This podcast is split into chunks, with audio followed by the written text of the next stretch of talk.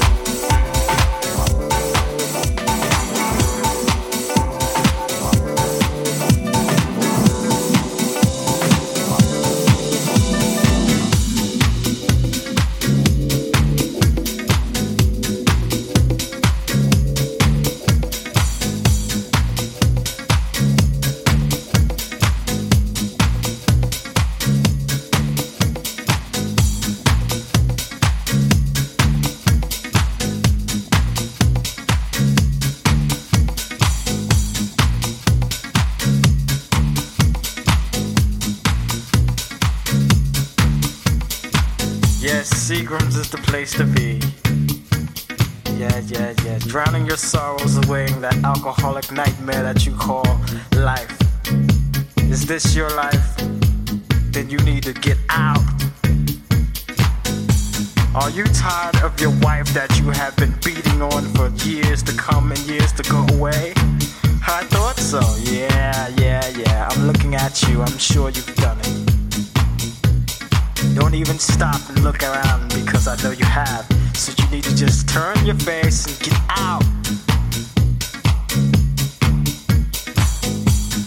Are you tired of that girl you've been hanging with lately?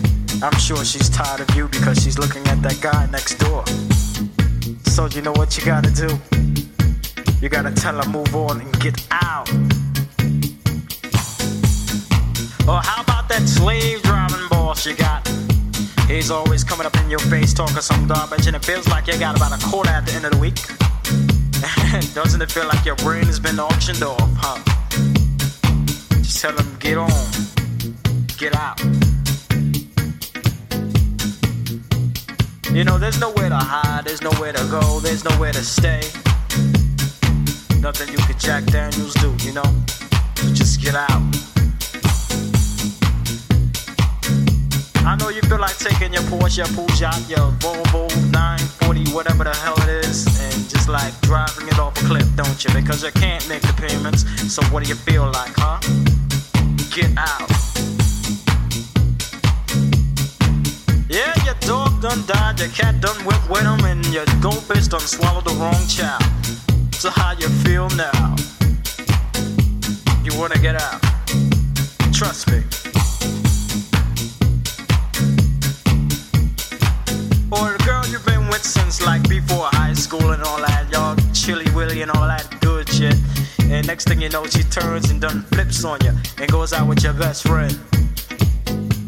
How you feel now? You wanna get out? Or something like to the effect of uh, you're running home, you're working all day long, your house on fire. That sounds good. Yeah. Now what you want to do then? You want to get out, or at least get your stuff out. Or more like, you come outside, your car's not there because someone done stole it. Loud, loud, loud. What you gonna do now? They can't get out. Or how about this? You walk around the corner with your mom, right? Someone done stuck her up. You can't do a thing because they got a snuffer right at your face. What you gonna do then? You can't get out. Well, check this one out. Your Uncle Bob is in the backyard cooking some barbecue shit up. And he burns his arm off. You gotta rush him to the hospital, but nobody got no insurance on him. Who gotta pay for that? Trust me. Get out.